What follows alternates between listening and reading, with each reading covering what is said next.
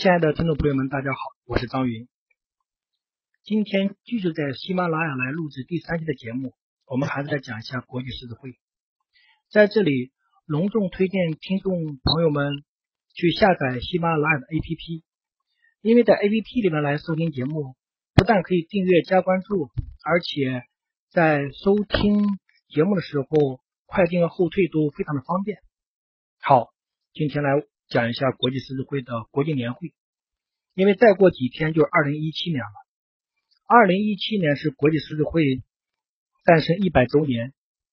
在六月份将会在美国的芝加哥举行国际年会。那么估计至少会有五万名狮友从全世界各个地方赶到芝加哥来参加这一次隆重的盛况。当然，离芝加哥不远就是。国际狮子会的总部，伊利诺伊州的向西城，肯定会有很多中国的室友们会去参观国际狮子会总部。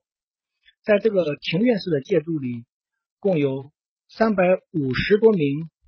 工作人员在这里为全球一百四十万的会员做服务。当在大门口的时候，最醒目的就是有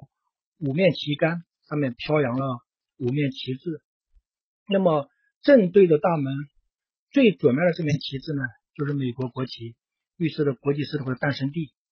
最右面那面旗帜，也就第五面旗帜，是国际狮子会的会旗。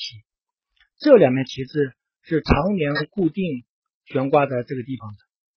那么从左起开始的第二面旗帜，都是在国际年会上当选的第二副总会长他所在国家或地区的旗帜。那么第三面或者第四面是每天会轮流更换，按照英文字母的排序，将所有有狮子会的国家所在的国家和地区的旗帜轮流更换。所以，中国的国旗每年至少会有一到两次会在第三根旗杆和第四根旗杆上来飘扬。在这里呢，我们讲一下谭文根博士在去年南京讲了一个小故事，当时是。他当国际总会长的时候，他当时正在象一城国际狮子会总部办公，接到中国驻芝加哥总领事馆的电话，说芝加哥的总领事想来这地方来参观，他表示欢迎。当接待完总领事之后，他就问说：“总领事怎么想起来来我们这里来看呢？”总领事给他说：“说经常坐车从这里过，看到。”这里竟然一直飘着一片中国的国旗，也就五星红旗，他就很纳闷，好像没有听说过中国哪个机构在这里办公啊，那为什么会一直飘着面国旗呢？然后唐根不是就非常自豪的告诉总领事说，因为我是总会长，所以在这一年里面，我作为一名中国人，中国的国旗会在这里一直飘扬着。唐根哥博士说这句话的时候，非常的自豪。其实。这面国旗是当时他在当第二副总会长的时候，中国的五星红旗就会一直在这里飘扬。那大家有人会问说，那是第二副总会长是美国人的，当然了，那就飘扬第一副总会长的，因为现在国际狮子会的总会长依然是轮流，就每年第一年是美国国籍，第二是非美国国籍，第三又是美国国籍，也就是说美国人还一直。占据了一半总会长的人选，这已经比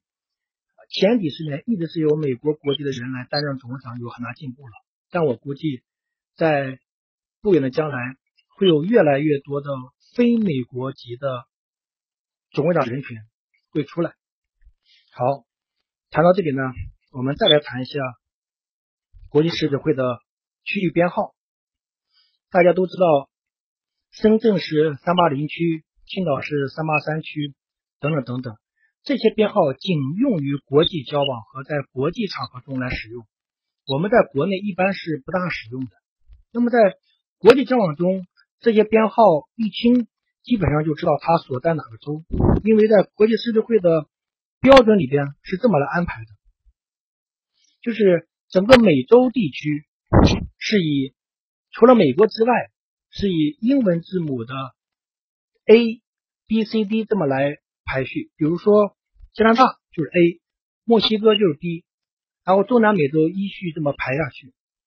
好，然后美国本土及它的一些殖民地或者属地呢，是以数字都是在一百号之内，现在已经排到了应该是六十三号吧，从一到六十三。那么从一百零一到两百之内呢，是欧洲，像瑞典就是幺零幺，也就是欧洲第一个有狮子会的国家就是瑞典，所以它排序是幺零幺。